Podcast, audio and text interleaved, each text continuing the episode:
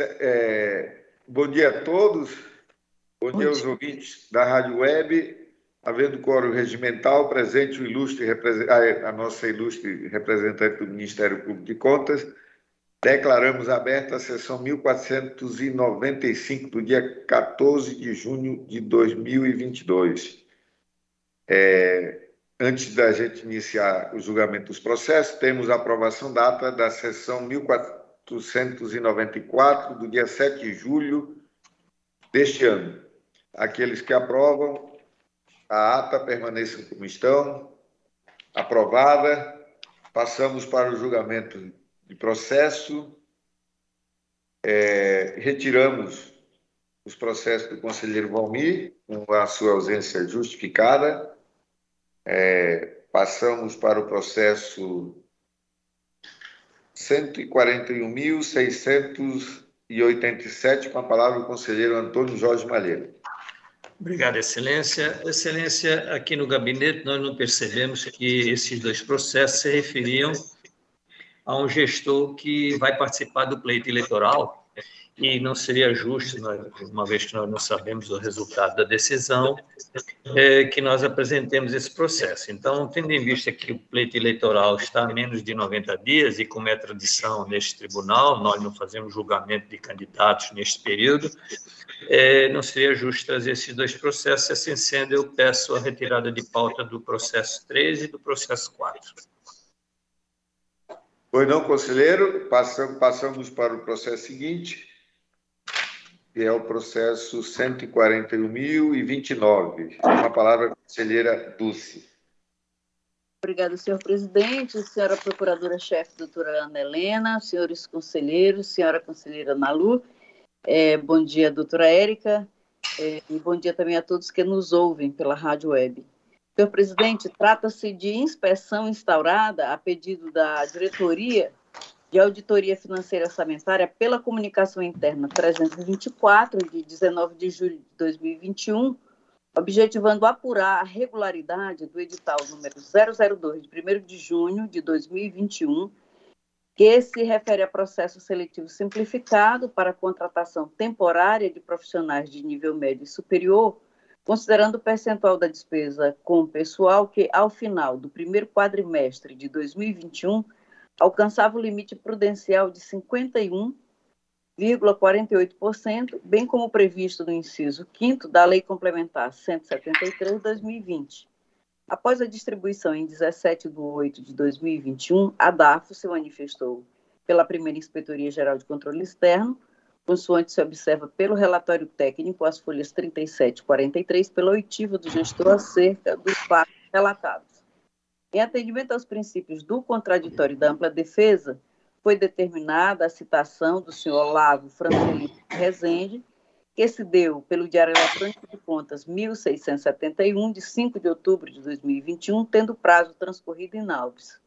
Em relatório conclusivo, a DAF salientou que no momento do lançamento do processo seletivo, que foi no segundo quadrimestre de 2021, a despesa com pessoal alcançava o percentual de 49,49% e estava de acordo com o previsto no artigo 20, inciso 3 a linha B, da Lei Complementar número 101/2000. Contudo, quanto à não observância ao inciso 5 do artigo 8 da Lei Complementar número 173/2020, deveria haver a sanção ao gestor uma vez que é ausente a demonstração de que se tratava de contratação por necessidade temporária de excepcional interesse público, nos termos do artigo 37, nono da Carta Federal, tendo em vista que, embora esteja em vigor a Lei Municipal número 769, de 23 de junho de 2021, que autorizou, abre aspas, a contratação temporária de excepcional interesse público em caráter de urgência, fecha aspas, e deu outras providências,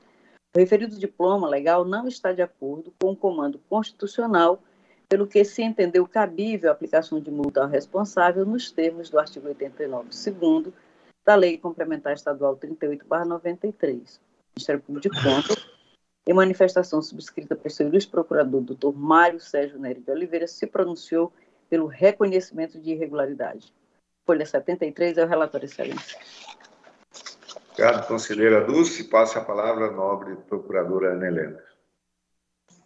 Bom dia a todos os que estão nos ouvindo.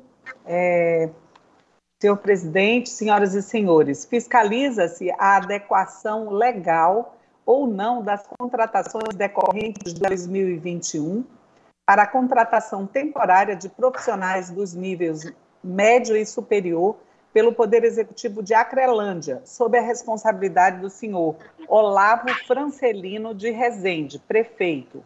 A unidade abriu o seletivo no segundo quadrimestre de 2021 para os cargos listados no quadro de folha 63 em período de comprometimento de 49,49% ,49 da receita corrente líquida, tendo começado a admitir possivelmente dentro do período proibitivo, sem optar pela via do concurso público permitida pela Lei Complementar é, Federal 173 é, de 2000, desde que destinada à reposição de vacâncias previstas na excepcionalidade do item 4 do seu artigo 8 Por outro lado, a Lei Municipal número 769 de 2021 não especificou as hipóteses, o que, segundo o Supremo Tribunal Federal, no recurso extraordinário 658 é, 026 de Minas Gerais, no lado do prazo, da necessidade temporária, do interesse público excepcional e indispensável do não envolvimento de serviços ordinários permanentes, constitui item da espécie. Citado o implicado, não houve resposta. Isto posto, e considerando o caso como expressão de contas, sugerimos a conversão do feito em tomada de contas especial, mediante a emissão de parecer prévio, considerando a gestão irregular a teor do parágrafo único do artigo 54 da referida lei orgânica e imputação ao responsável da multa, por, por analogia de que trata o item 2 do artigo 8 do mesmo diploma legal. É o pronunciamento, senhor presidente. Obrigado, procuradora Ana. Com a palavra, a conselheira relatora Dulce.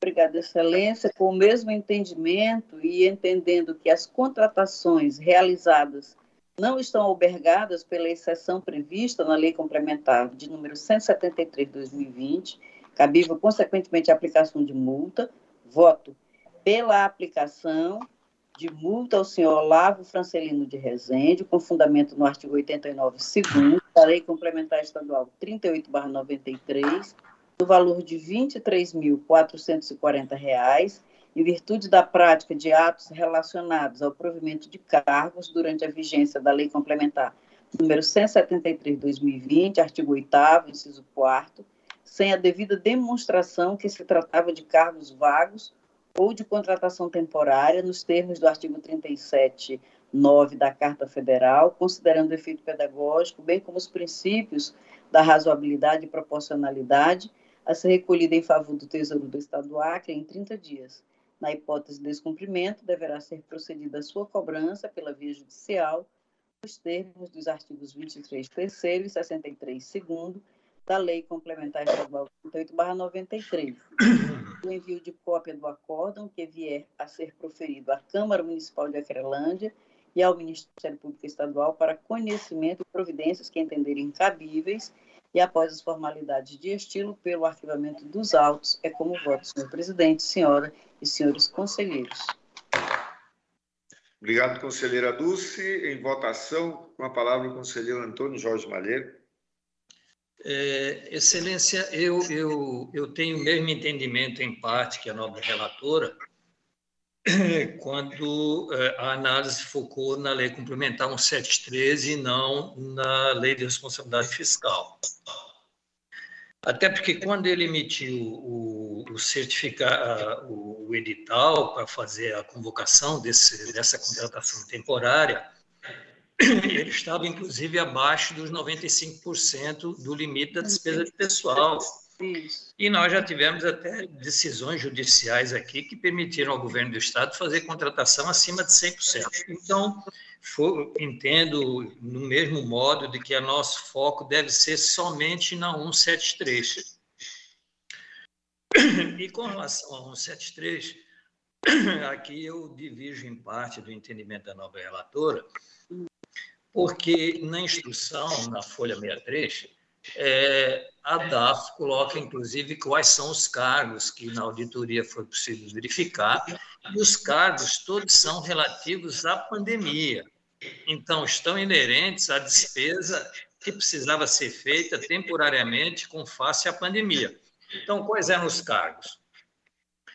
Assistente social, é, visitador, técnico de enfermagem, auxiliar de higiene, médico, médico pediatra, psiquiatra, enfermeiro, fisioterapeuta, fonoaudiólogo, farmacêutico, auxiliar de enfermagem, agente de endemias, agente de saúde. Então, eu entendo que, neste caso, eu entro nas atividades de saúde. Então, assim sendo, se fosse outro tipo, não. Neste caso, então, já está fora a, a, a lei de responsabilidade fiscal, e aqui eu comungo com o entendimento da nobre relatora, mas por entender que a ação está dentro do plano de saúde, é temporária, então dá para perceber que tem alguma vinculação, eu voto apenas pelo arquivamento dos autos. É como voto, excelência. É, senhor presidente, só para só é, é, ampliar a discussão aqui, é, o artigo 8 da 173 de 2020, ela diz no seu inciso 5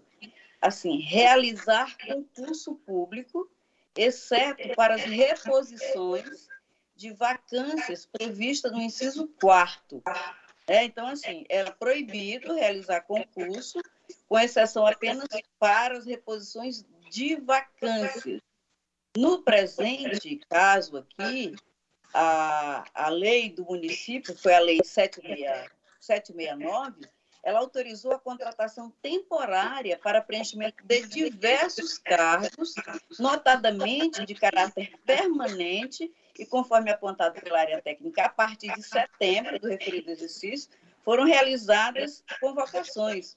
O que acontece é que a lei complementar 173, ela autorizava apenas as contratações para preenchimento de cargos vagos ou temporários nos termos do artigo 37.9 da Carta Federal, que prevê a necessidade de cada ente da federação os casos de contratação por tempo determinado para atender a necessidade temporária. Aqui, ah, tinha que estar demonstrado, nesse caso aqui, a exceção à regra do artigo 37, segundo da Carta Federal, porque o Supremo, inclusive, já definiu isso no recurso extraordinário de número 658 de 58.026, é o tema 612, né?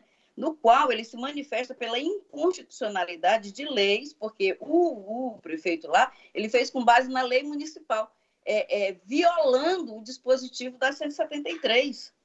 Porque no recurso o Supremo diz que é inconstitucional leis sobre contratação temporária nas quais não estavam previstos casos excepcionais a determinação do prazo de contratação, a configuração de necessidade temporária, bem como do excepcional interesse público e da indispensabilidade da contratação, uma vez que é vedada né, essa contratação para os serviços ordinários permanentes do Estado.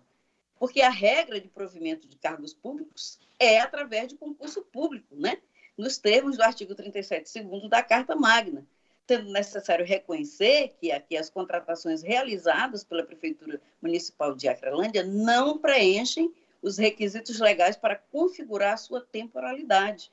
Então, foi nesse sentido, conselheiro Malheiro, não se trata aqui da importância do, dos cargos que foram, para os quais foram feitos concursos, mas que eles não provaram, primeiro, que havia vacância, não provaram que eram é, temporários, mas fizeram um concurso com caráter permanente, o que estava vedado pela Lei 173 de 2020 e também pelo artigo 37, o seu inciso segundo da Carta Magna. Essa foi a situação que levou, no caso, o meu voto aqui, a fazer a sanção né, no valor dos 23 mil ao gestor. Porque realmente o que Vossa Excelência falou sobre os cargos que são considerados essenciais está correto, mas no caso específico desse concurso, ele precisava avançar mais para atender à exceção né, da, lei, da Lei 173 de 2020, e ele não fez, razão pela qual essa é a condição do voto. Obrigada, senhor presidente. Agradeço a todos os conselheiros e a conselheira Nanu. Não, e eu quero dizer que Vossa Excelência está correta. Está correta. Algumas formalidades não foram cumpridas. Isso. Porque então, sobre nós, eu posso é, então isso então está correto. Então podemos até melhorar.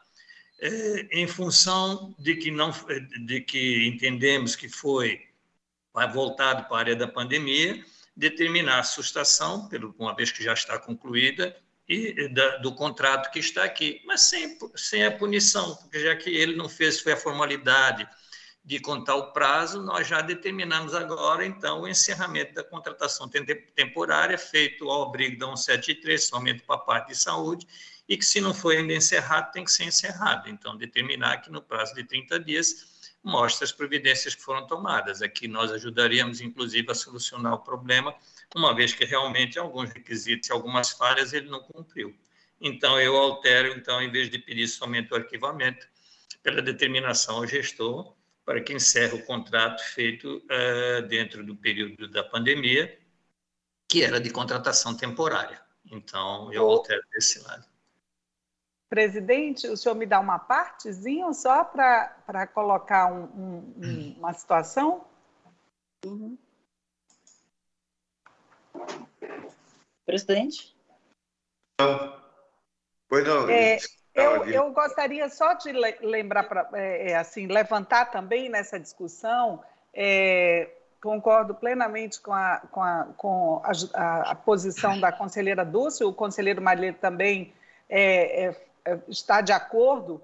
Eu só acho, gente, o seguinte: na semana passada, nós tivemos um que era mais grave do que esse, porque ele também estava ele feria 173, porque ele também não provou que se tratavam de contratações temporárias, nem das exceções de, de reposição de pessoal, que já está prevista lá na própria Lei Complementar 101, na parte ordinária mesmo, mas ele, ele estava acima da despesa com pessoal. Mas lá eu, eu Ana, não pedi, é, e nem a área técnica, justamente essa sustação, porque, gente, é, Nós ainda estamos em pandemia. É. Eu também estou preocupada com essa assustação, mas lá na semana passada, na semana passada, apesar de serem também cargos inerentes também à assistência social, é óbvio que nem todos se enquadram nessa situação, mas nós pedimos nulidade, né? Mas eu é. acho que a gente tem que ter, inclusive eu peguei dois processos aqui da mesma inspetoria em que um pedia, um reconhecia né, que se tratavam desses cargos essenciais e outro não, embora, é, tipo assim, divergindo desde lá de baixo. Mas eu acho que é uma coisa também que a gente tem que dar uma olhada, ou a gente aprofunda, porque também não sei se a gente sustar esses, esses contratos agora. Ele já fez, né? Pois é. É. Não, é, eu não digo nem isso também, né? Essas necessidades. Mas nós, procuradora, naquele que a gente pediu a nulidade, foi em função de uma consulta de que se deveria ou não, se não, poderia não. não utilizar a lei. E foi dito o seguinte: não, façam uma nova lei, porque aquela não, lei foi, foi editada no período incorreto. Foi, eu não estou aqui com a outra Eu pauta. acho que foi naquela ali, mas, mas de acordo. Mas assim, não, eu só estou preocupada assim. Eu, eu só estou preocupada é da gente tomar uma linha só com relação a essas nulidades. Perfeito, perfeito. Nesse caso específico, eu, de acordo, ele, ele também aqui ele não estava em cima, não estava acima, lá estava acima, lá estava acima, já estava ferindo o limite, elas de certa forma seriam nulas. A minha preocupação da gente declarar essa nulidade é justamente essa questão da essencialidade. Mas, assim, eu só estou botando mais esse, esse ingrediente para a é, gente mas no meu voto discutir. Não tem nulidade, não, viu? No meu voto aqui, eu vou. Mas ele está pedindo a sustação, né? É, é que não, vai dar mais ou não. menos. É, eu, eu, tá vou, eu, vou só, eu vou só ler de novo meu voto, senhor presidente. Meu voto é aplicação de multa ao senhor Olavo Francelino de Rezende Aí aqui o fundamento legal, valor 23.440, envio de acordo, de cópia do acordo que vier a ser proferido à Câmara de Acrelândia e ao Ministério Público Estadual, para conhecimento e providência que entenderem cabíveis e após as formalidades de estilo, pelo arquivamento dos autos. Esse foi o meu voto. Perfeito. Mas se no, meu, se no nosso voto nós aplicarmos multa, significa que o fato está incorreto e tem que ser de imediato anulado. Mas não tem como, porque ele rachou multa. É, é natural, que senão eu não aplico multa. Se eu não vou anular o ato, eu não posso aplicar a multa. A, a, é, deixa eu só colocar uma situação. A minha preocupação sempre com relação a essa situação aqui é que é, quase que as, os prefeitos eles são obrigados a, a fazerem esse tipo de concurso, porque é, senão não vem vários, várias verbas, se eles não tiverem esses profissionais, não vem várias verbas para a prefeitura. Então, muitas vezes, com relação a esses tipos de profissionais que foi colocado aqui, é quase que o prefeito é obrigado, senão ele não, é, não vem... Não vem Verdade, não. Pois, e o grande problema eu me preocupo muito. é que ele não ofereceu defesa. Como ficou bem tá claro, é uma realidade. Pandemia. Se tem uma pandemia, ele precisa de profissionais, ele tem que contratar. É. A minha, eu acho que a gente poderia, já que é uma situação assim bem e, e para a gente, inclusive, é bem atual e, e, mais atual ainda, porque essa essa cepa está tá se é outra que já vem aí, diz que mais forte do que essa outra, que já uhum. passou, o medo é da gente tomar uma posição e depois. A, me preocupa muito é a multa também. Eu fico preocupada, porque é como eu disse, muitas vezes a prefeitura é obrigada, eles nem querem esses tipos Não estou te ouvindo, Lu. Desculpa. É, não deu Tá mudo, é? Eu estou ouvindo bem. Ele só precisa reconhecer agora, tá? Eu ouvindo. Eu, estão é, ouvindo, tão? Eu estou ouvindo bem, Nalu. Foi? Eu estou ouvindo bem. Ah, tá. É, é, o Cristóvão, ô Cristóvão, você não está ouvindo? Agora estou. Ah, tá. Então, eu vou me aproximar mais aqui do, do notebook. Muitas vezes, os prefeitos não querem contratar esses profissionais. Eles não querem, mas faz parte da política de recurso chegar às prefeituras ter o profissional. Então, é, é, é, inclusive, é uma das coisas que mais os prefeitos questionam. Eu não sei, eu acho que a gente poderia talvez retirar e a gente conversar mais para que a gente pudesse um, um voto único, porque a multa é, é me preocupa. Só eu quero dar uma informação para a procuradora, as conselheiras e conselheiras, que o, prefeito teve aqui, junto com o secretário, colocando exatamente essa situação, que ele está, estava retirando alguns profissionais no entanto, ele precisava, devido a essa situação que o, a procuradora e o conselheiro Malheiro e a Analu falaram, de, é, de ter uma pressão de demanda né, em situação da, do Covid, aí, permanecer. Então, ele, mas mesmo assim, ele estava fazendo um contrato, uma contratação temporária, e ele pedia é, um prazo aí para eu não sei se isso ele, ele, ele chegou a, a fazer o, o registro aqui no tribunal, né? O, a entrada. Mas ele teve há duas semanas aqui, conselheira Luz, tratando exatamente disso. O prefeito e o secretário de saúde. Eu acho que o grande problema dele, presidente, é que ele não procurou é, ter o devido zelo e cuidado em estabelecer a excepcionalidade das contratações que ele fez. Inclusive, quando a gente verifica que no quadro de chamada é, desse concurso que ele fez, até artesão foi chamado aqui. Né? Pronto, que uma vaga com três Até artesão, é? Artesão. Até artesão tem. Então, assim, Esse... eu, eu não tenho nenhum problema de, de, de retirar o processo. Agora, o que eu adianto para vocês? O meu posicionamento, porque eu entendo que essa é sempre a posição do tribunal nessas hipóteses, e aqui já deixando claro que não tem nada a ver com a Lei 101, mas sim com a 173, eu retiro o processo, mas já adianto que eu não mudarei o meu voto, por plena convicção da matéria nessa situação. O prefeito não teve zelo, não teve cuidado, não ofereceu defesa, não justificou na própria é, elaboração da lei municipal.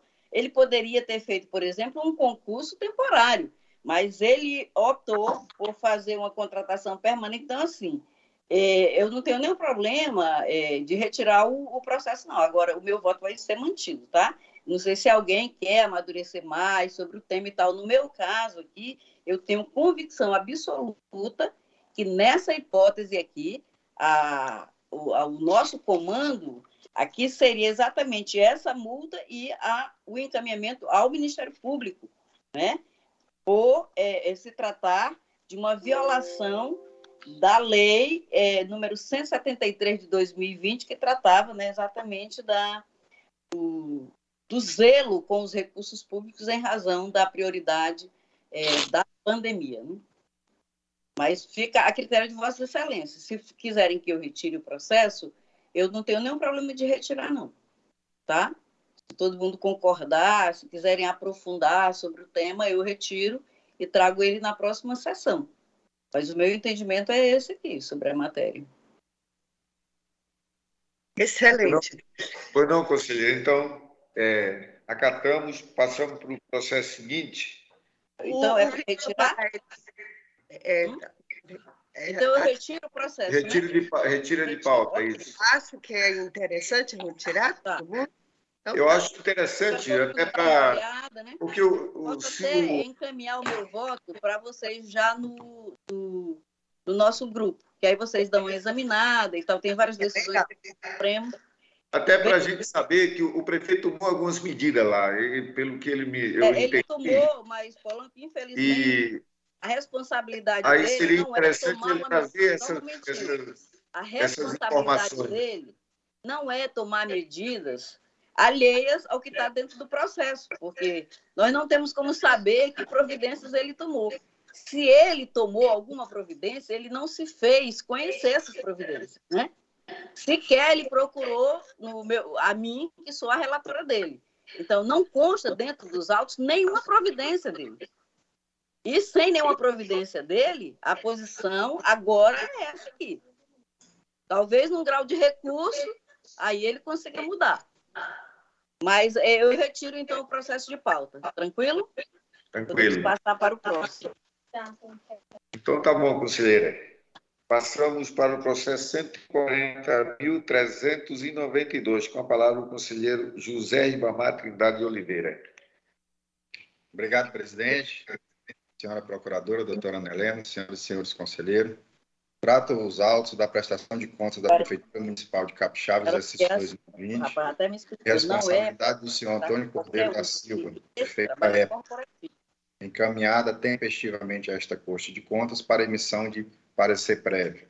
A arrecadação total do município foi de R$ 29.454.043,25 e a receita corrente líquida alcançou o valor de R$ 28.999.237,10. A despesa empenhada no exercício foi de R$ 34.375.004,49 resultando num déficit na execução orçamentária de R$ 4.920.961,24. Foram gastos R$ 2.847.736,94, que é equivale a 21 pontos percentuais de 24 centésimos da receita resultante de impostos na manutenção e desenvolvimento do ensino, descumprindo a exigência prevista no artigo 212 da Constituição Federal.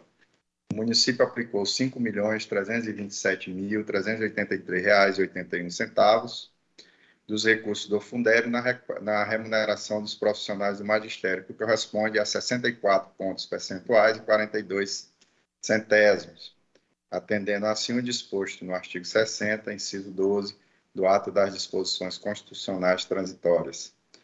A aplicação dos recursos nas ações de saúde foi no valor de R$ 2.087.546,07, correspondendo a 16 pontos percentuais e 35 centésimos da receita de imposto e transferência, atendendo assim a exigência, exigência contida no artigo 77, inciso 3 e parágrafo 4 do, da, do ato das disposições constitucionais transitórias.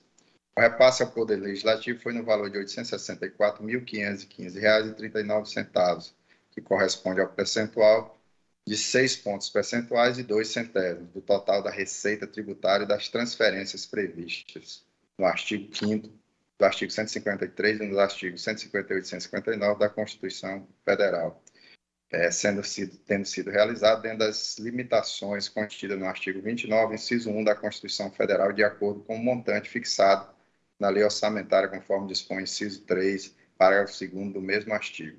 A despesa com o pessoal do Poder Executivo foi de 19 milhões 917.703 reais e 26 centavos, representando 68 pontos percentuais e 68 centésimos da receita corrente líquida, descumprindo assim o artigo 20, inciso 3, a linha B da Lei Complementar Federal número 101.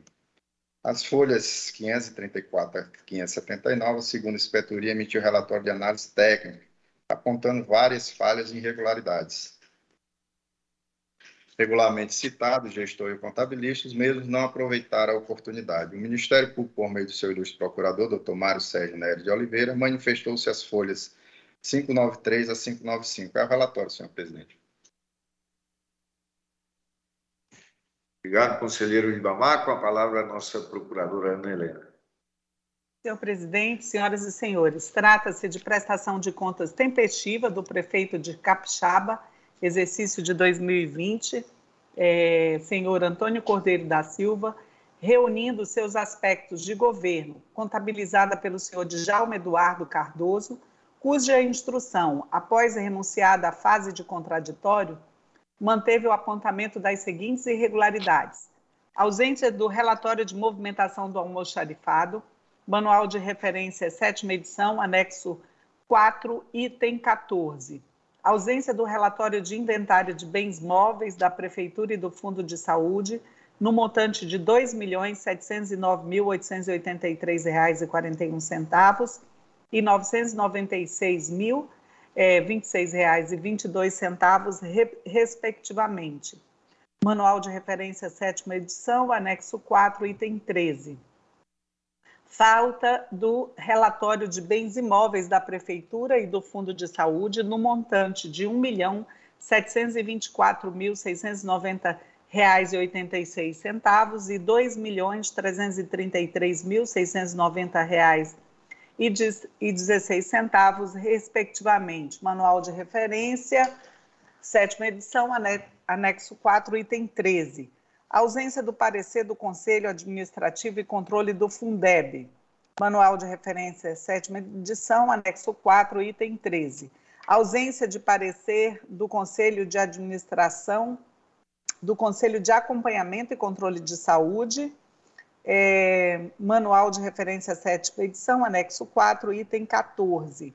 Falta do parecer emitido pelo órgão central de controle interno, ausência da lei orçamentária anual, é, contrariando a, a resolução TCE 87 de 2013, é, parágrafo é, 2 do artigo 1 abertura de créditos adicionais suplementares e especiais sem a existência de recursos dis, disponíveis, contrariando o artigo 43 da Lei 4.320-64, déficit na execução orçamentária do exercício no montante de 4.920.961 reais e 23 centavos, 24 centavos, contrariando a, linha B do artigo 48 da Lei 4.320 de 64, ausência de registro do montante da dívida ativa é, municipal referente ao imposto é, de propriedade territorial urbana, IPTU, Lei 4.320, 64, artigo 14,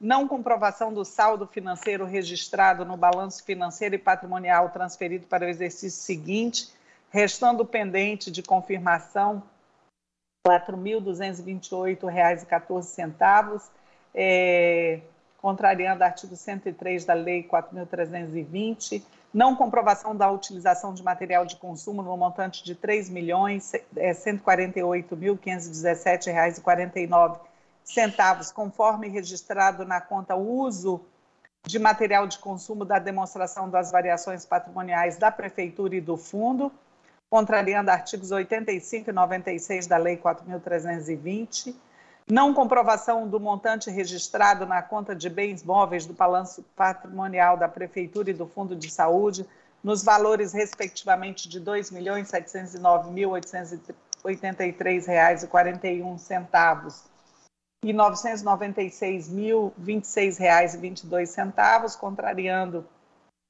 artigos 94 a 96 da Lei 4.320, não comprovação do montante registrado na conta de bens imóveis do balanço patrimonial da Prefeitura e do Fundo, nos valores, respectivamente, de R$ 1.724.690,86 e R$ 2.333.690,16 contrariando os, os referidos artigos é, da 4.320, ausência de depreciação do ativo imobilizado da Prefeitura e do Fundo de Saúde, inconsistência no registro de obrigações no passivo circulante com saldo invertido em desconformidade com as informações do demonstrativo contábeis, contrariando o artigo 85 da Lei 4.320 é, de 64, ausência do parecer do Conselho de Acompanhamento e Controle da Saúde, é, é, artigo 36, parágrafo 1 da Lei Complementar 141 de 2012, investimento de apenas 21,24% da base de cálculo com a manutenção e desenvolvimento do ensino, é, ferindo o artigo 212 da Constituição Federal de 88, ausência de parecer do Fundo é, de Manutenção e Desenvolvimento da Educação Básica e de Valorização dos Profissionais da Educação Fundeb sobre a distribuição, transferência e aplicação de recursos. Artigo 24, parágrafo 13 da Lei 11.494 de 2007. Extrapolação do limite máximo de 60% da receita corrente líquida com as despesas com o pessoal do município é, que alcançou o patamar de 68,68% da receita, excedimento do limite máximo de 54% da receita corrente líquida com as despesas de pessoal do Poder Executivo, que alcançou 66,21%, contrariando a Lei Complementar Federal 101 de 2000, inconsistência no pagamento de gratificação ao senhor Francisco Nivaldo dos Santos Pinheiro, secretário de Obras, no montante de R$ 5.600, referentes aos meses de abril e novembro de 2020, inconsistência no pagamento do senhor John Leno Oliveira da Silva, secretário de Planejamento, no montante de 700 reais, referentes ao mês de janeiro, pagamento indevido de gratificação natalina aos secretários municipais, é, no montante de R$ 23.865, em razão da ausência de regulamentação da Lei 471 de 2016 e a ausência do setor de controle interno, contrariando a Constituição Federal e a resolução do Tribunal 76 de 2012. Isto posto, né, e considerando que as contas em questão são julgadas pela Câmara da Unidade, concordamos com a emissão do parecer prévio, considerando-as irregulares, ateou por analogia do disposto nas letras A, B e C do inciso 3 do artigo 51 da Lei Complementar 38 de 93, sem prejuízo de conversão do feito na parte que revela os prejuízos de R$ 4.228,14 e R$ 6.350 impugnados pela instrução, em tomada de contas especial mediante a expedição de parecer prévio, considerando irregular a gestão destes recursos, impondo-se o ressarcimento à origem, acrescido de consectários legais e multas acessória e sancionatória com base na legislação desta Corte. É o pronunciamento, senhor presidente. Obrigado, procurador Ana. Com a palavra, o conselheiro José Ribamar. Obrigado, senhor presidente. Senhor presidente, considerando que a, os gestores não apresentaram defesa, eu vou direto ao voto. É, pela emissão de parecer prévio, um, pela emissão de parecer prévio considerando irregulares as contas da Prefeitura Municipal de Capixaba relativa ao exercício 2020, de responsabilidade do senhor Antônio, Cordeiro da Silva, prefeito à época, em face das inúmeras irregularidades já mencionadas pela ilustre procuradora doutora Ana Helena. 2. Pela abertura de tomada de contas especial para apurar o saldo financeiro ao final do exercício 2020 e os, e os saldos patrimoniais dos bens móveis e imóveis, identificando responsa as responsabilidades devidas para fins de eventual ressarcimento ao erário, bem como as das sanções é, pertinentes, nos termos do parágrafo 1 do artigo 44 da Lei Complementar Estadual número 38 de 93. 3 pela abertura de processo autônomo para apurar os atos de gestão no exercício 2020, notadamente a execução das despesas, licitações e contratos administrativos, considerando que nestes autos foram analisadas apenas as contas de governo.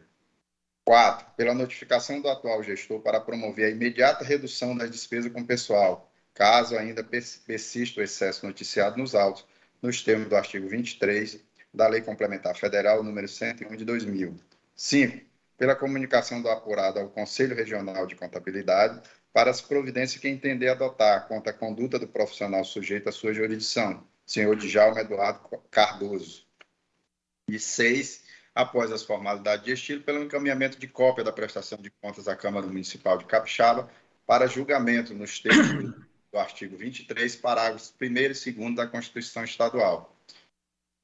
É como voto, senhor presidente, senhoras e senhores conselheiros. Obrigado, conselheiro Ribamar. Em votação, com a palavra o conselheiro Antônio Jorge Malheiro. Excelência, eu acompanho o voto do nobre relator pela emissão de parecer prévio, considerando irregular é, a presente prestação de contas, mas a, os considerandos, as motivações, é, o nobre relator, ele então acompanha a, o que foi colocado pelo doutor Parquet, pelo Ministério Público, que aqui eu queria divergir apenas com relação a algumas. Por exemplo, o déficit orçamentário em último ano de mandato de 4.920.961,24 reais e centavos não é mais irregularidade. Então, eu tiro ele desta irregularidade. Portanto, resta pagar sem cobertura financeira no último ano de mandato, é um dos itens que está colocado pelo doutor Parquet. É, quanto à comprovação de saldo financeiro, abertura, também tem a parte de bens móveis ou imóveis, nós também não estamos, por causa do prazo que foi dado pela STN. Depreciação de, de bens também não, e recolhimento de obrigações patronais nós também não temos considerado irregular. Então, a irregularidade fica apenas pela educação, 21,4%, pessoal, 66,21%, é, e que extrapolaram, portanto, os valores. Então, estes são os motivos da irregularidade. Com relação à tomada de contas, eu acompanho o nobre relator, mas não com relação à comprovação de saldo, uma vez que era apenas o valor de R$ 4.228,14, e nós também já temos decisões de que não haveria necessidade com relação a isso. Então, eu acompanho, em parte, o voto do nobre relator com estas divergências. É com voto, excelência. É, conselheiro José Ribamar, tem algum. Mantém o seu voto? Voto, Excelência. Inclusive, é, essa, esse voto é idêntico da, da, da, semana passada na prestação de 2019. Então, aí eu seria, estaria sendo incoerente se eu mudar, alterasse o meu voto. Perfeito. Agora, este é o último ano de mandato, né? Perfeito. Conselheiro Antônio Cristóvão. Presidente, para manter o das decisões já proferidas por esse tribunal, eu acompanho o entendimento do nobre conselheiro Antônio Malheiro. É, seria interessante colocar essas decisões bem, bem claras, porque me parece que pagamentos de encargos e, e restos a pagar tem uma, uma especificidade, não é um, uma regra geral. Existe quando a, a, o gestor é induzido mesmo e, pelo fato de não ter chegado, que foi o caso do, do da secretária de saúde, é, Sueli e outros que nós estamos levando, é, que eles eram gestores de uma situação, da, da, no caso, o, o ProSaúde, e, e os recursos estavam no, no executivo. E eles negociaram, aí criou uma, uma, uma jurisprudência que nós estamos levando para o resto. Mas não é real. Quando o gestor não, não paga encargos sociais deliberadamente, me parece que essas situações aí o tribunal não tem acatado. E outras em que ele tem o caixa e deixa de pagar. E, e deixa de pagar para investir, para fazer investimentos em outras, em outras atividades que não são aquelas é, que ele deveria ter feito a cobertura. Então, é, é, nós estamos levando, generalizando uma, um, uma situação específica, é, que também é um caso do Detran, que, né, que a gente precisa discutir.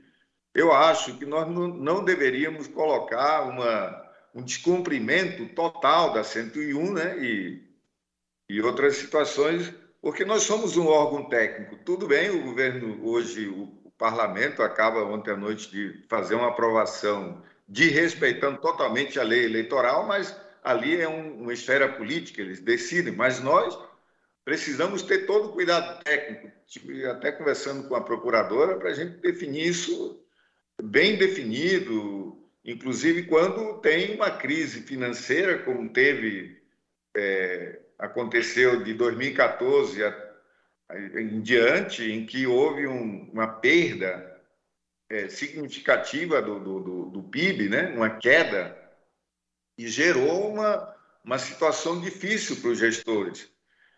E neste caso, são bem específicos, né? Os casos. Bom, mas é uma colocação que eu acho que nós, como órgão técnico, não, não deveríamos generalizar situações específicas.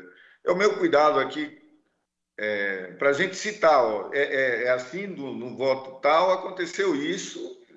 Excelência, eu concordo com Vossa Excelência, mas nós hoje, nós nosso, já colecionamos quase que uma dezena de acórdãos neste alinhamento, e já tem inclusive sido usado nas defesas dos gestores, então não é mais só um caso, né?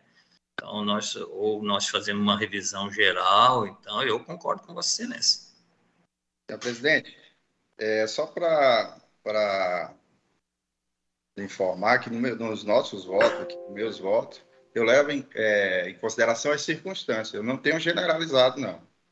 Eu levo as circunstâncias em que ocorreram os restos a pagar, e as circunstâncias que ocorreram também a questão da, das obrigações patronais, quando não há o repasse, quando há justificativa. Nesse caso aqui, é porque o gestor não apresentou nada. Então, por isso que eu estou votando pela irregularidade, mas eu não estou generalizando, eu não generalizei, não. Tá bom? Bom, com a palavra, a conselheira Dulce para o seu voto.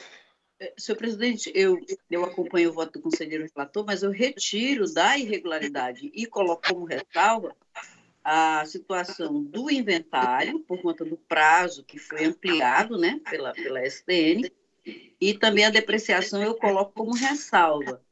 Ah, e com relação àquela tomada de contas, qual é o valor, conselheiro Ribamar? O conselheiro Maíra falou em 4 mil, né? Nesse valor a gente não faz, né? a tomada de contas é todos os atos de gestão, aí está correto, né? o nobre relator, e o saldo financeiro. É, mas, na realidade, só que o saldo financeiro que eu não que eu saí, mas o resto está correto da, da, da gente Sim, acompanhar os atos de gestão. Seria de 4 mil, né? É, então eu... 4.228,14 reais, até pelo valor, né? É pelo valor que a gente não, não faz, né? esse valor, né? Então, eu acompanho é, o conselheiro relator, transformando em ressalva a, o inventário, a questão do, da não apresentação do inventário na sua completude e a, a, também a ausência da depreciação. No mais, eu acompanho é, é, na íntegra os demais itens o voto do conselheiro relator, retirando apenas do fundamento o inventário e a depreciação. E também o valor dos 4 mil. Mas tanto eu quanto o conselheiro Malheiro estamos votando com o relator sem alterar a decisão, apenas o fundamento.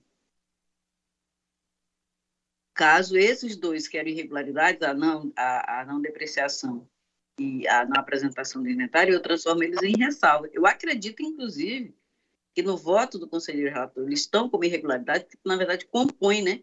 As ressalvas e as, as irregularidades, elas compõem na verdade, a reprovação, né? Nesse aspecto aí, né?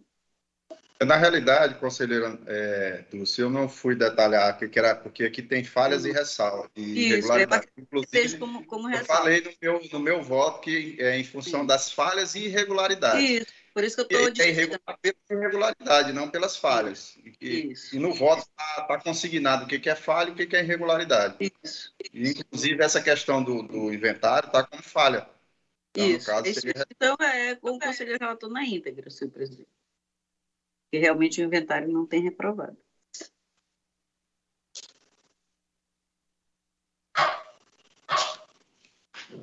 Conselheiro Conselheiro. Malu. Uhum. Acompanho o voto, rela- conselheira. acompanho o relator, senhor presidente.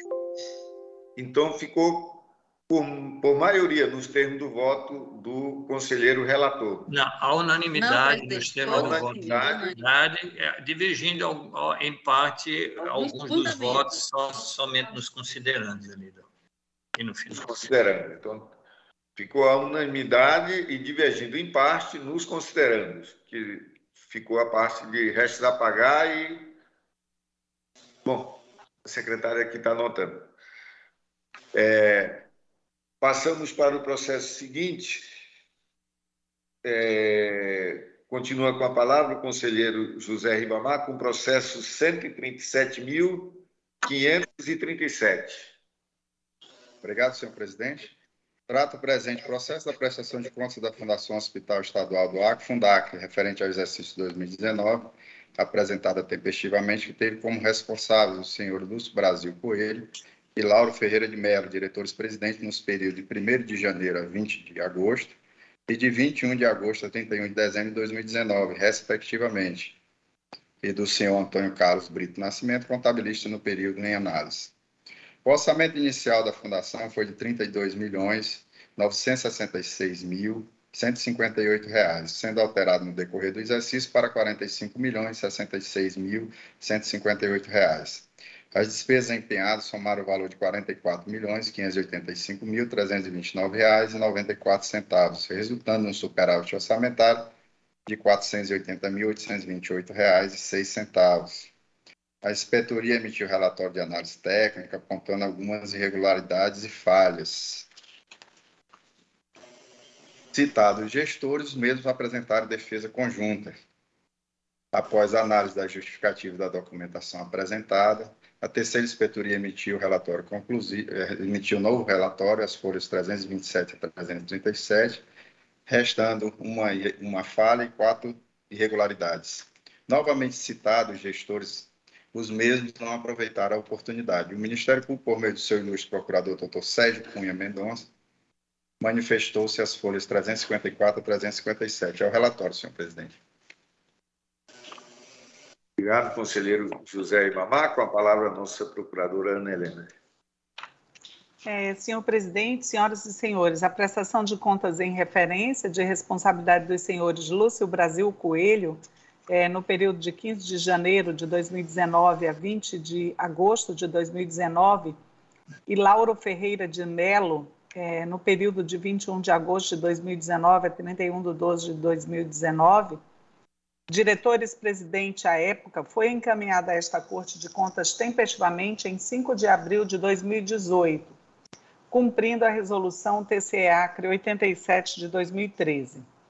Relatório técnico inicial, de folhas 151 a 168, citação dos ex-gestores e do responsável contábil, senhor Antônio Carlos Brito Nascimento, as folhas 173 a 178, sendo apresentada a defesa conjunta de folha 191 a 194.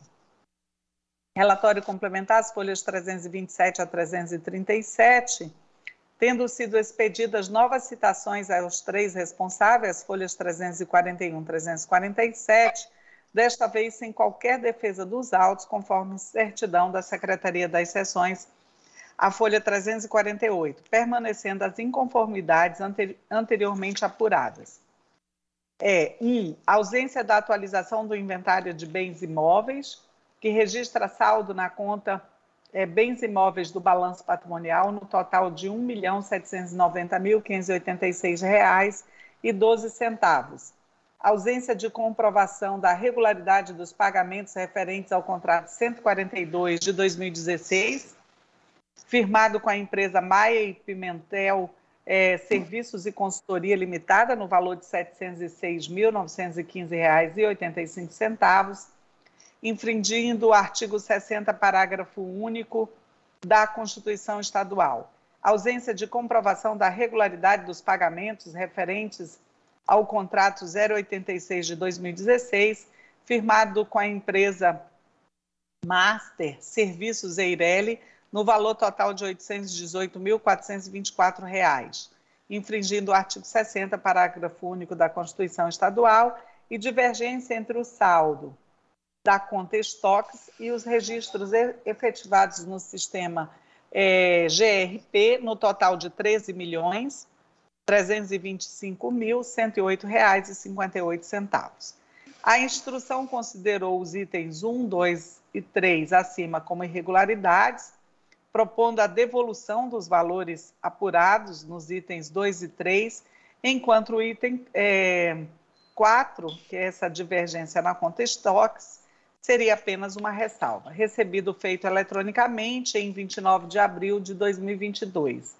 Quanto ao item 1, cabe destacar que a Secretaria do Tesouro Nacional estabeleceu prazos para, para a implantação dos procedimentos patrimoniais por meio da portaria 548 de 2015, pois considerou as dificuldades operacionais e de recursos humanos dos entes da federação para a adoção de todos os procedimentos, optando pelo gradualismo.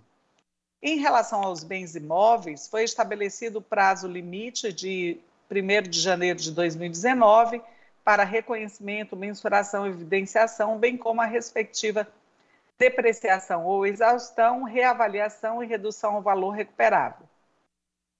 Portanto, a presente prestação já deveria estar com este levantamento concluído.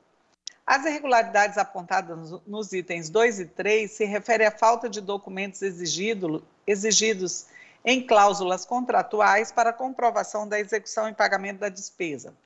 O primeiro refere-se à prestação de serviços de limpeza e o segundo, pessoal de apoio administrativo, nível médio.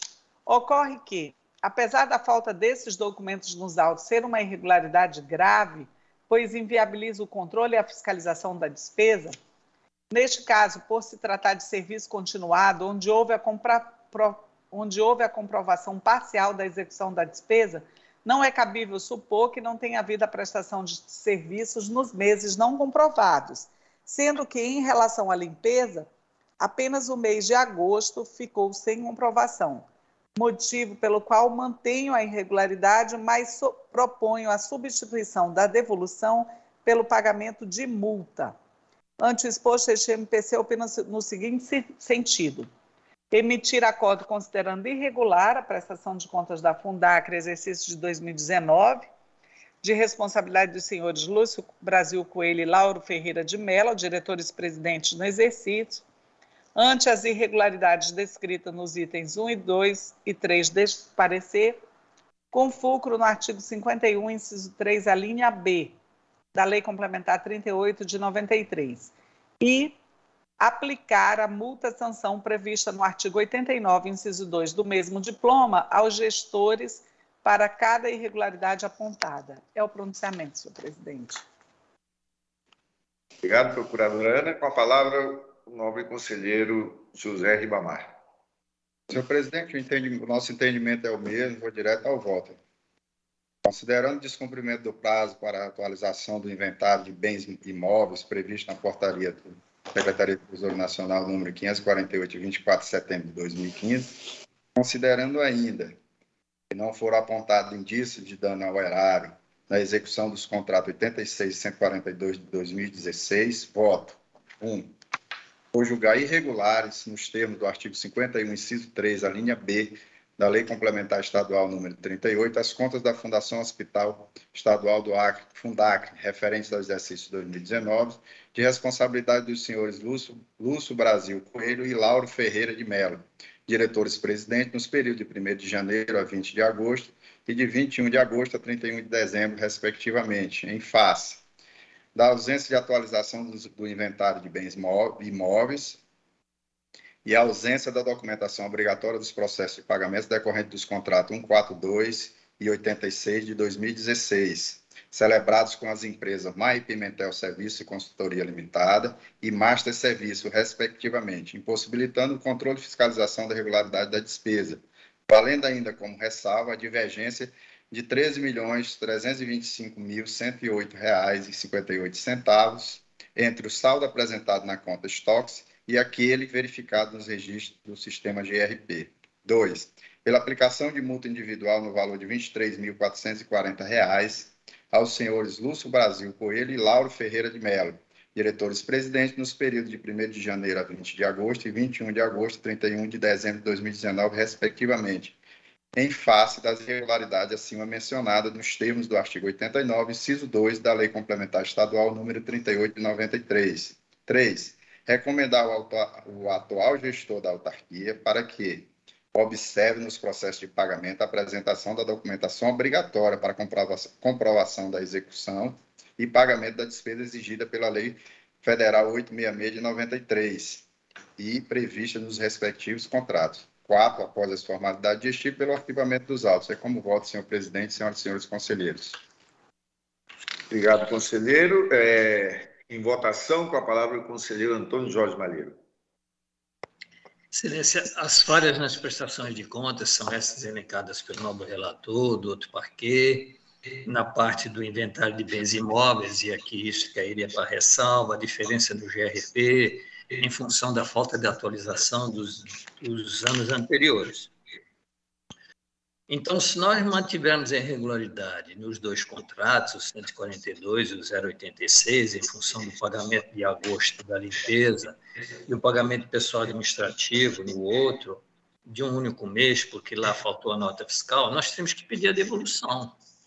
Eu entendo que não cabe. Eu acho que aqui o novo relator está coerente aí pela linha de que não cabe a devolução mas não cabendo a devolução, uma vez que faltou foi os documentos da regularidade previdenciária, trabalhista, recolhimento de encargo, nós já vimos isso no DEPASA, é, o relator, se, o, o, gestor, se não pede esta documentação, ele, na realidade, está correndo risco.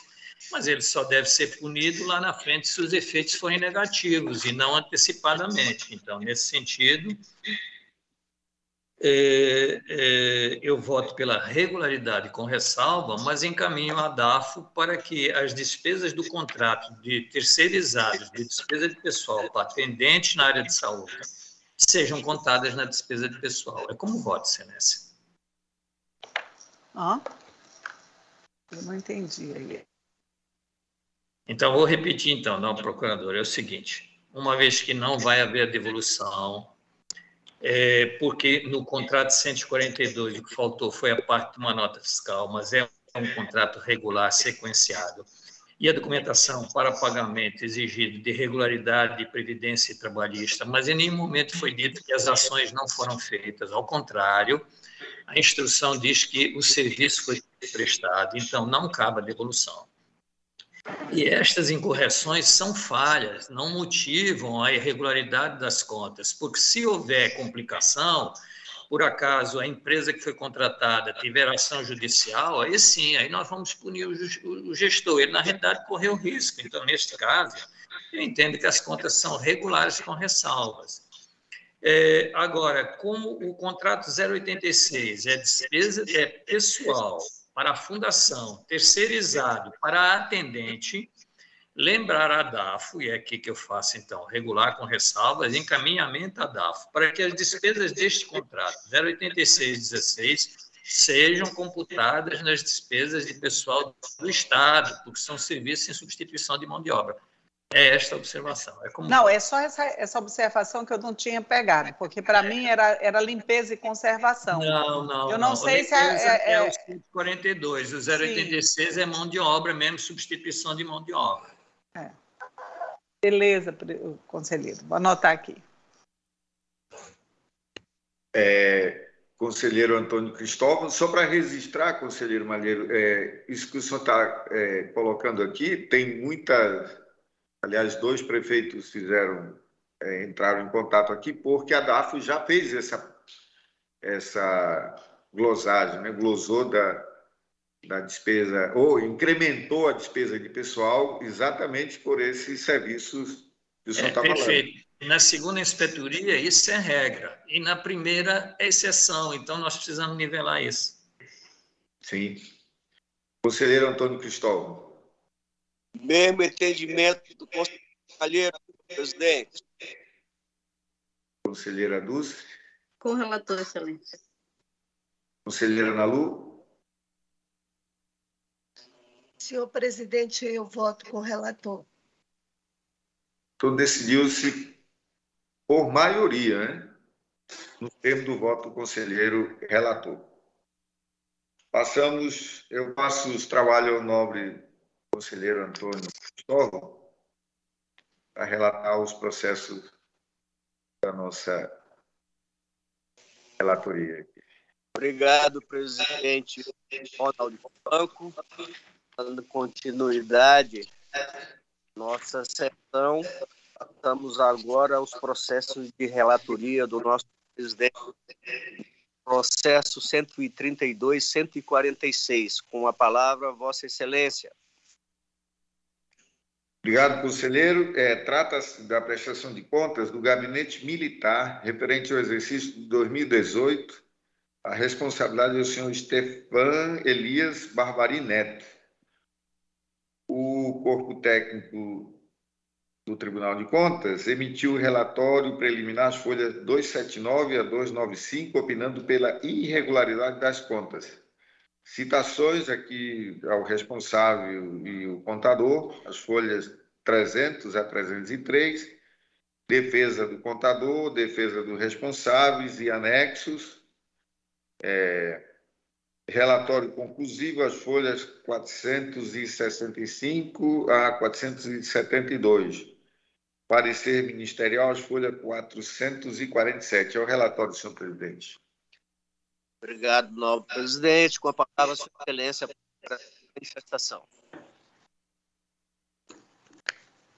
Senhor presidente, senhoras e senhores, trata-se de prestação de contas tempestiva de gestão sob a responsabilidade do senhor Estefan Elias Barbari Neto, chefe do Gabinete Militar do Governo, contabilizada pelo senhor José de Oliveira Carvalho, evidenciando, após o contraditório, as seguintes incorreções acréscimo de 75% em relação à locação de veículos em infringência aos artigos 65, parágrafos 1 e 2 da Lei 8666 de 93 e processamento irregular de despesa do contrato 05 de 2015 por pagamento após o término contratual em infringência às leis 4.320 de 64 e 8666 de 93. Isto posto, concordamos com o seu julgamento como irregular, a teor da letra B do inciso 3 do artigo 51 da Lei Complementar 38 de 93, mediante a imputação ao implicado de multa-sanção é, com fulcro no parágrafo único do artigo 54 é, do mesmo diploma. É o pronunciamento, senhor presidente. Obrigado, nobre procuradora. Com a palavra, a sua excelência, o presidente, o voto. Obrigado, conselheiro. É, analisando aqui os autos, verifica-se que a área técnica, em último relatório, é, opinou pela irregularidade das contas em face das seguintes inconsistências. Aqui um acréscimo, conforme a procuradora falou, de 75% do quantitativo original de contrato contrariando aqui as, os dispositivos, as disposições do artigo 65, parágrafo 1 e 2 da Lei de Licitações. Pagamentos realizados após o ter, do término da vigência contratual, a defesa é, fe, é, tocou aqui no tocante ao aditivo quantitativo, reconheceu que ultrapassou o limite, estabelecido em norma no tocante aos acréscimos contratuais na contratação de veículos, tratou veículos, mas pondera da inexistência de má-fé ou dolo ou ato praticado, no ato praticado.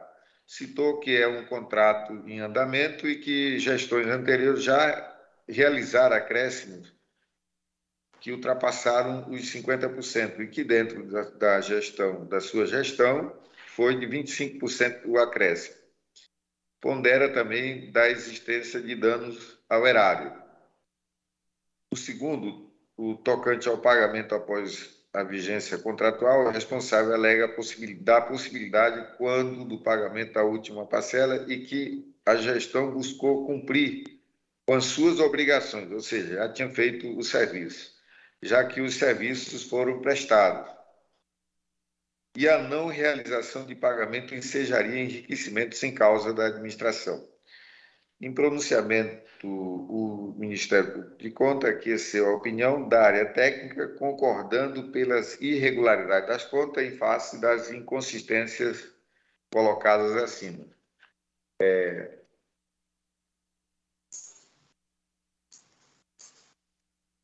Aqui o,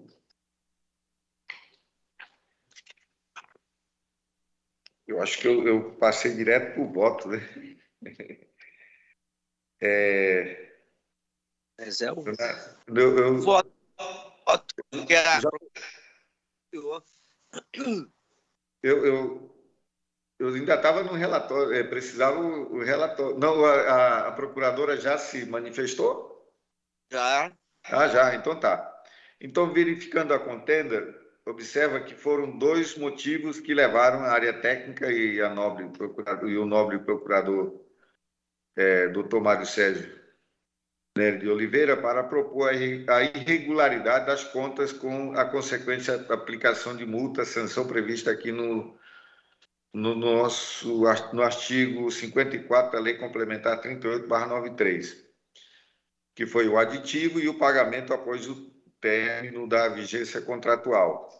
Bom, Quanto às irregularidades, o gestor reconheceu os equívocos em sede de defesa, entretanto, fez algumas ponderações que devemos analisarmos é, à luz da, de toda a sistemática jurídica atualmente em vigor. Dentre elas, as normas de gestão pública introduzidas na Lei de Introdução às Normas do Direito Brasileiro, que, que é a Lei 4.657-42, e o seu decreto regulamentador 9.830-2019. É, no artigo 22 da, da citada lei e o artigo 8 do, do decreto regulamentador, a interpretação da norma, das normas sobre a gestão pública serão considerados obstáculos à necessidade política sem prejuízo. 50% dos obstáculos e situações que todo gestor público enfrenta, muitas das atividades praticadas. E quando ocorre, foi o caso concreto aqui, né? não há mais como convalidar as irregularidades praticadas.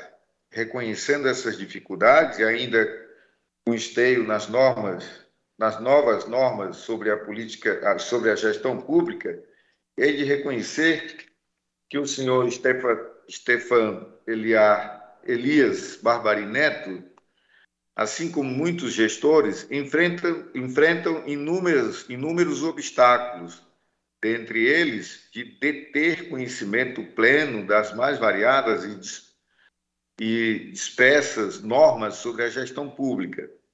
Neste sentido, opino pela ressalva deste item, vez que a referida ocorrência não resultou em dano ao erário, bem como não restou comprovado atos de má-fé, dolo ou erro grosseiro do gestor na condução dos atos.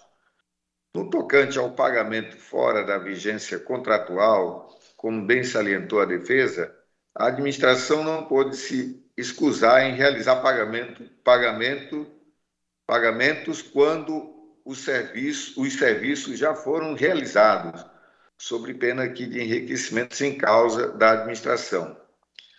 Aqui vale destacar que o Tribunal de Contas da União, no Acórdão 1302-2013 plenário, já reconheceu como mero erro, erro formal a execução de obras após o vencimento contratual.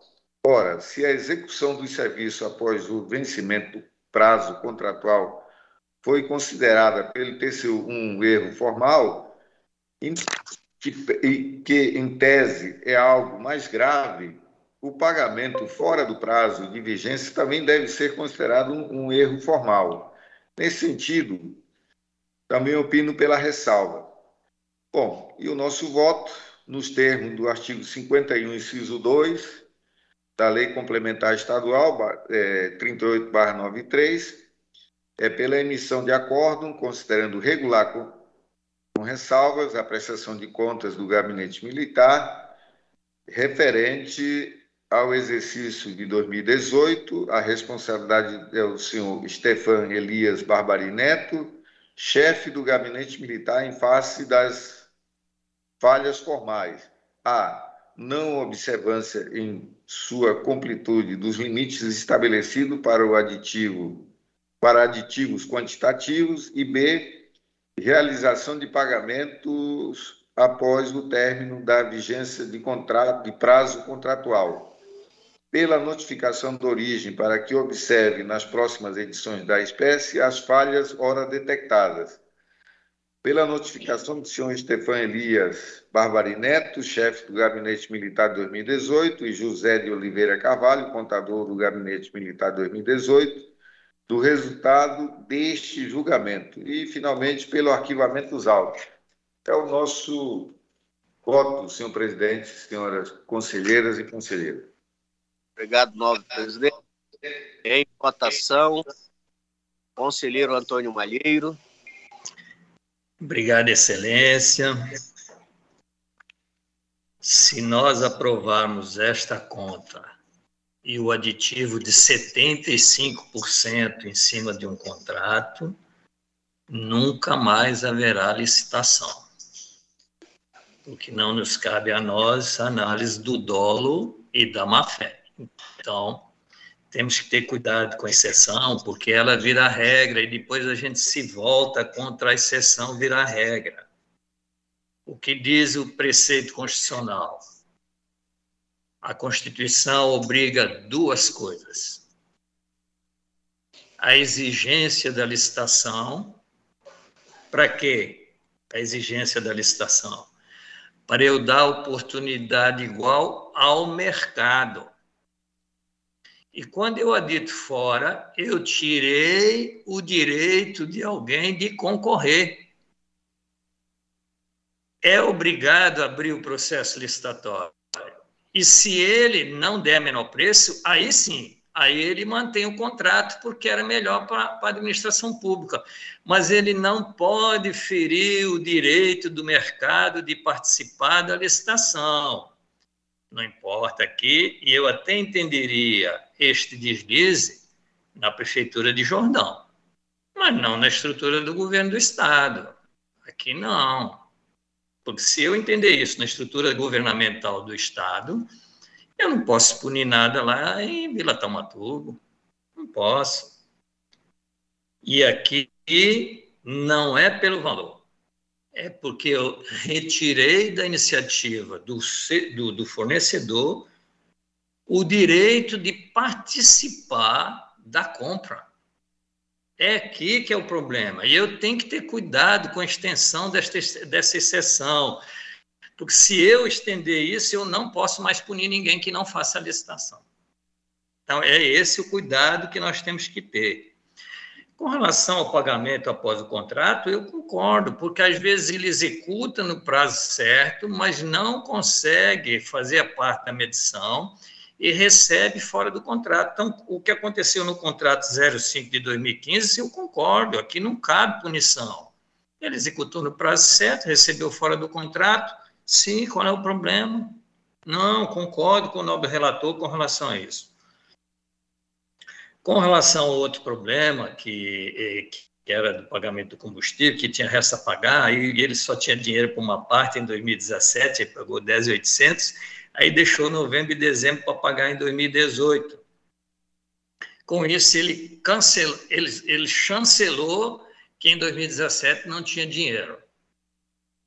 Mas nós, no nosso entendimento, isso não é mais problema. Nós não punimos mais resta a pagar, já virou regra. Então, não tem que definir isso. Agora, com relação à licitação, se nós abrirmos aqui uma lacuna, depois nós não conseguimos fechar. Então, em função disso, pela irregularidade das contas e nos processos de licitação, nossa multa tem sido de R$ 23.440. É como voto, Excelência. Em votação, conselheira Dulcinéia Benício. Com relator, Excelência. Conselheira Nalu Maria. Senhor presidente, eu vou pedir vista esse processo. Pedido vista o processo, a conselheira Nalu Maria. Passamos ao processo 129.019, que continua com a palavra Sua Excelência, presidente Ronaldo Polanco. Obrigado, conselheiro Cristóvão. Trata-se da prestação de contas do Departamento de Estradas de Rodagem, Infraestrutura Hidroviária e Aeroportuária do Acre, DERAC, referente ao exercício orçamentário financeiro 2017. A responsabilidade é o senhor Cristóvão Pontes de Moura, diretor, presidente à época. O nosso, a nossa área técnica emitiu o relatório preliminar de análise as folhas 1372 a 1401, opinando pela irregularidade das contas, multas e devoluções em face de inconsistências contábeis, problemas nas execuções de contratos de combustíveis, ausência de formalidades na, nas contratações, pagamentos antecipados e erros formais na execução de convênios. Citações aqui as folhas 1408 a 1411 e folha 1611 a 1614 dos senhores Cristóvão Pontes de Moura, diretor-presidente, e Ellen Cristina Barroso Lima, contadora ética.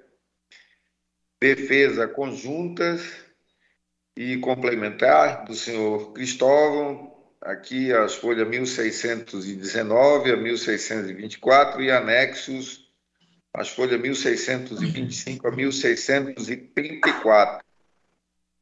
O relatório conclusivo, é, segundo, tem dois relatórios conclusivos, o último é, é estão na folha 1641 a 1648 o Ministério Público de Contas, junto a esta corte, fez pronunciamento das folhas 1606, 1607, 1652 a 1657. É o relatório, senhor presidente. Obrigado, nobre presidente. A palavra, sua excelência, para a manifestação. É, senhor presidente, senhoras e senhores conselheiros, a prestação de contas em referência é, de responsabilidade do senhor Cristóvão Pontes de Moura, diretor-presidente à época, foi encaminhada tempestivamente a esta Corte de Contas em 27 de abril de 2018.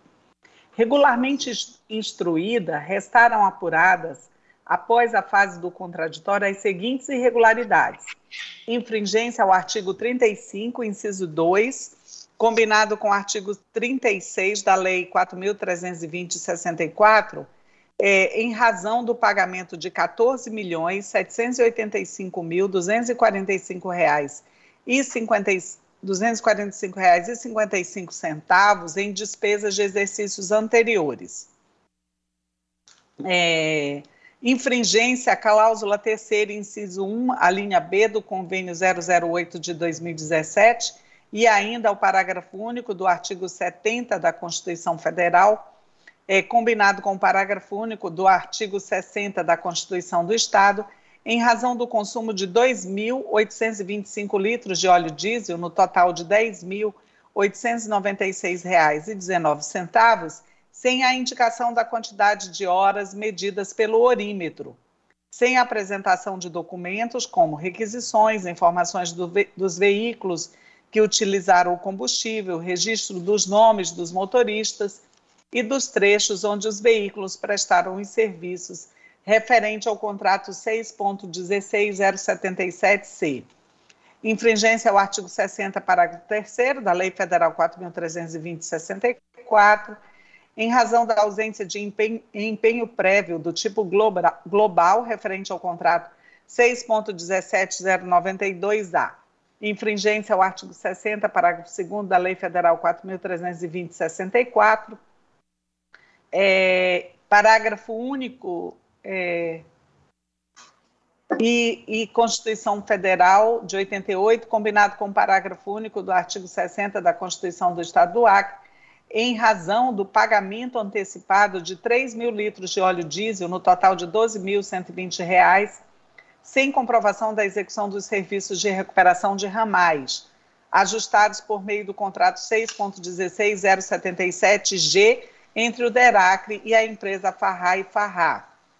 Infringência à cláusula 4 inciso 1, alíneas A e B do convênio 007 de 2017, parágrafo único do artigo 70 da Constituição Federal de 88, combinado com parágrafo único do artigo 60 é, da Constituição do Estado, em razão da ausência de comprovação do valor de R$ 69.220,61 gastos no convênio 007 de 2017, firmado com a Prefeitura de Mâncio Lima. Infringência à cláusula 4, inciso 1, alíneas A e B do convênio 007 de 2017, é, em razão da ausência de comprovação do valor de R$ 98.125,80, quanto ao gasto firmado é, com, é, no convênio 007 de 2017 com a Prefeitura de Mâncio Lima. Infringência às cláusulas terceira e quarta do convênio 007, em razão da ausência da cópia do plano de trabalho e dos registros fotográficos de antes e depois que mostrem que foram executados os serviços de limpeza e recuperação de vias urbanas e o melhoramento de ramais, contendo os nomes das vias e ramais e as quantidades de quilômetros, referentes também ao convênio 007-2017. Infringência à cláusula quarta, linha A do convênio 008 de 2017, em razão da ausência de execução do cronograma de execução referente ao citado acordo firmado com a Prefeitura de Brasileia.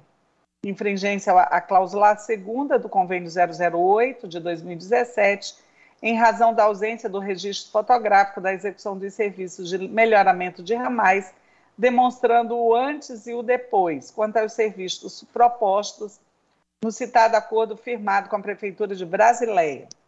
Infringência à solicitação constante no item 6 do ofício 386 de 2019, em razão da ausência do convênio 010 de 2017, é, firmado com a Prefeitura de, de Chapuri e do respectivo cronograma de execução. E 11, infringência ao artigo 51, inciso 3, a A da Lei Complementar 38 de 93, em razão da ausência do registro fotográfico que comprove a realização dos serviços de recuperação dos ramais, contendo antes e depois, demonstrando o nome dos ramais e a extensão dos quilômetros beneficiados, conforme o convênio 00010 de 2017, firmado com a Prefeitura de Chapuri. A instrução também destacou como ressalvas as seguintes ocorrências: infringência ao artigo 67, parágrafo 1 da Lei 8666 de 93, em razão da ausência de informações acerca dos locais das prestações dos serviços de conservação, manutenção e construção, bem como a especificação das rodovias estaduais e federais, estradas vicinais e vias urbanas situadas nas regionais do Alto Acre, Baixo Acre e Purus, tais como nome dos ramais, nome das rodovias e estradas, quantidades de quilômetros, alvo dos serviços e tipo de serviço, conforme cláusula primeira do contrato, no que se refere à anotação em registro próprio de todas as ocorrências relacionadas à execução do contrato, contrato 4.13.116H. B. Ausência de documentos de comprovação sobre a lotação dos itens 17, 18, 71, 199, 218, 96, 145, 242, 253 e 270, constantes da, na relação da frota de veículos da autarquia. Divergência na lotação do item 288, Toyota Hilux 2008, placa NN em a 1816, que consta lotado no Centro de Reabilitação Peniel e cedido para a CESACRE. Infringente ao artigo é, 9 parágrafo 1 inciso 4 do Decreto Estadual 6.854 de 2002, em razão da ausência de comprovação de participação em reuniões com a Agência Nacional de Transportes Aquaviários, Unidade Regional de Porto Velho, para a inclusão da instalação portuária de Cruzeiro do Sul no Sistema Nacional de Viação do Ministério dos Transportes, DENIT, no período de 23 a 27 de 10 de 2017. Infringência ao artigo 9 parágrafo 1 inciso 4 do Decreto Estadual 6.854 de 2002, em razão da ausência de comprovação de participação da reunião com os gestores dos municípios de Feijó e Envira, bem como cópia do relatório de vistoria da estrada. E infringência ao artigo 9 parágrafo 1 inciso 4 do Decreto Estadual 6.854 de 2002, em razão da ausência dos relatórios de vistoria dos serviços de tapa-buracos nos municípios de Epitacional de Brasileia, e, por fim, infringência ao artigo 9 parágrafo 1 inciso 4 do Decreto Estadual 6.854 e 54 de 2002, em razão da ausência de cópia do planejamento e programação das atividades referentes aos ramais para o período de 2017-2018. Ante o apurado, a instrução opinou pela irregularidade das contas do DERACRE, exercício de 2017, com responsabilidade no artigo 51, inciso 3, alíneas B e C da Lei Complementar 38 de 93, e pela responsabilização do gestor e da contadora no exercício, senhora Ellen Cristina Barroso Lima. O processo foi enviado a este MPC em, em 26 de outubro de 2020, oportunidade em que este parque pugnou por nova citação do senhor Cristóvão Pontes de Moura, em razão da exasperação da análise inicial, implicando na majoração dos valores inicialmente impugnados e passíveis de ressarcimento por parte do gestor relacionados aos convênios 007 e 010 de 2017. Em novo chamamento, o responsável apresentou defesa tempestiva às folhas 1619 a 1634.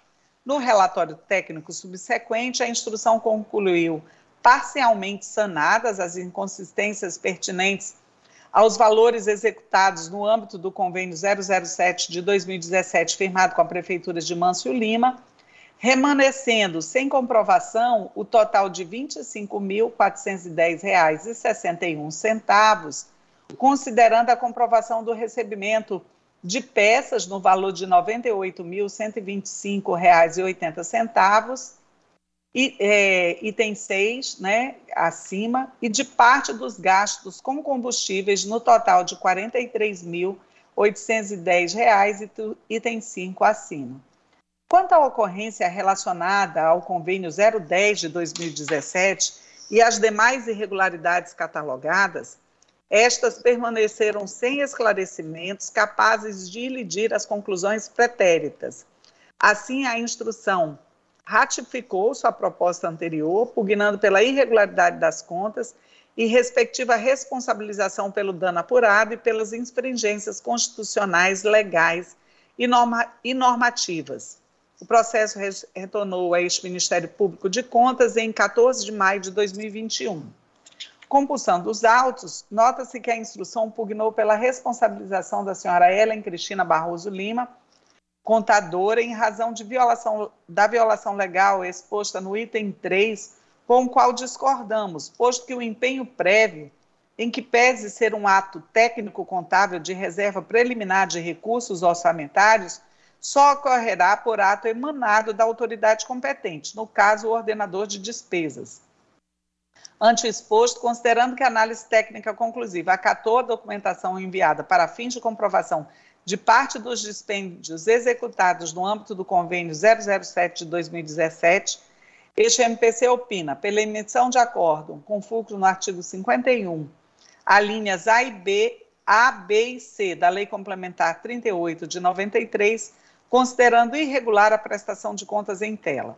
Pela condenação do senhor Cristóvão Pontes de Moura, a devolução do montante de R$ 48 mil R$ 426,80, relativos aos valores não comprovados no âmbito dos, da execução dos convênios 07, 08 e 10, todos de 2017, ocorrências destacadas nos itens 2, 4 e 5 deste, deste pronunciamento, acrescidos de atualização e multa acessória, em proporção a ser fixada pelo plenário, consoante autorização incerta nos artigos 54 caput e 88 da Lei Complementar 38 de 93, pela condenação do senhor Cristóvão Pontes de Moura ao pagamento de multa sanção dosada a critério do plenário, em razão dos fatos noticiados neste parecer, configurar a hipótese prevista no, no artigo 89, 2 da Lei Complementar Estadual 38 de 93.